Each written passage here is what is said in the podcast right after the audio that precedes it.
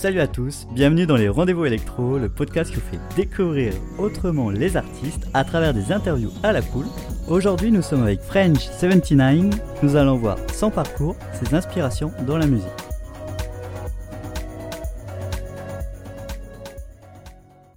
Qu'est-ce qui t'anime dans la musique? Moi, ce qui m'anime dans la musique, c'est les émotions que ça procure. Donc, ça passe par plein de choses, mais évidemment, ce qu'on peut s'imaginer quand on écoute la musique. Moi, je trouve que la musique, c'est de voyager. Donc, c'est vrai que, par exemple, j'écoute de la musique dans le train. Quand je regarde le paysage défiler, il y a plein de choses qui passent dans la tête. Voilà. Et donc, moi, c'est ça que j'aime bien. C'est les émotions qui passent, les émotions qu'on ressent en écoutant telle chanson. Ça peut aussi euh, correspondre à des souvenirs. Euh, quand je réécoute ce que j'écoutais quand j'étais ado, il y a plein de choses qui reviennent en moi, tout ça, des souvenirs. C'est ça que j'aime bien dans la musique. Donc, euh, ça passe souvent par les suites d'accords, les mélodies, les harmonies. Je trouve que c'est ça qui me procure le plus de sensations, en tout cas en écoutant de la musique. C'est ça qui me motive, en tout cas, à faire de la musique. C'est le ce que je préfère faire dans, la musique, c'est la composition, en tout cas. Ah, c'est très chouette ça. Comment euh, as-tu découvert l'univers euh, de la musique?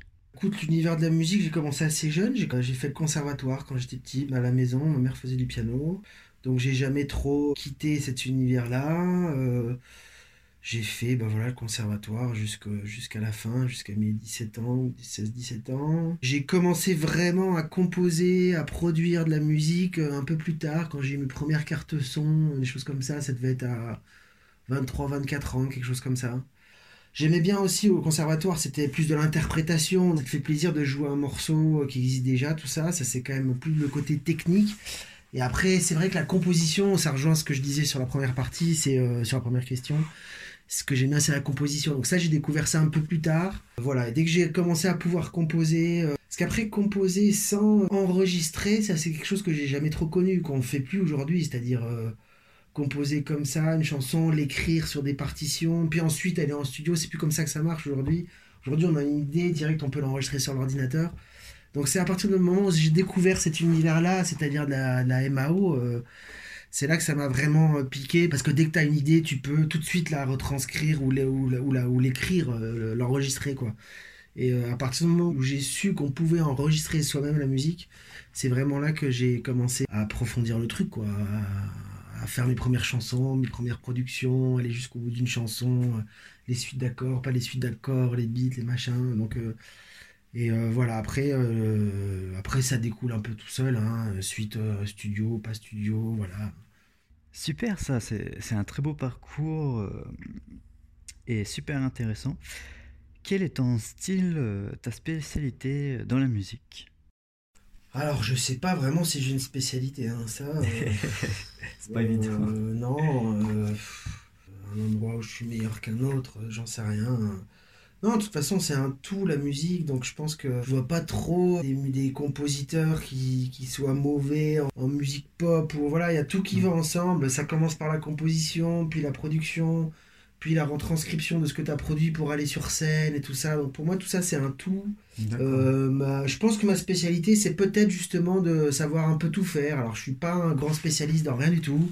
Je suis pas un grand pianiste, je suis pas un grand batteur, je suis pas un grand guitariste, je suis pas un grand bassiste je suis pas un grand producteur, je suis pas un grand chanteur, mais j'aime bien tout faire. Donc euh, c'est peut-être justement voilà un peu la globalité du truc ou qui est ma, spécialité, mais je sais pas, c'est un peu dire que dire que je suis spécial euh, là-dedans, c'est un peu spécial quoi. Voilà donc euh, je pense pas avoir une vraie spécialité. C'est justement le, le fait de savoir un peu tout faire qui fait que qui fait peut-être ma particularité.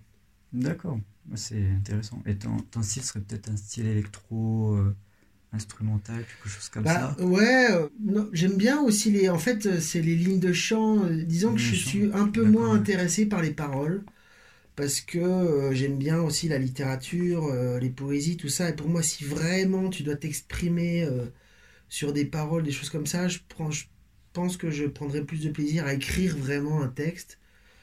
Euh, ce que j'aime bien dans les chants, c'est les lignes de chant. J'aime bien ça, les mélodies, euh, les, la chose. Je, je, préfère voir la musique, le chant comme un instrument. Après, euh, moi, le, style de musique électronique, c'est j'aime beaucoup la musique électronique, mais c'est vrai que ça passe aussi par, par des suites d'accords et tout. Donc, c'est là que ça se diffère aussi ma musique par rapport à la à de la musique électronique pure, de la techno, des choses comme ça. Moi, c'est quand même ça passe beaucoup par les par les harmonies, les suites d'accords, les mélodies. je vois euh, je pense que c'est aussi un peu ça qui regroupe aussi la French Touch, qu'on appelle ça, quoi. C'est-à-dire le côté un petit peu classe de la musique électronique.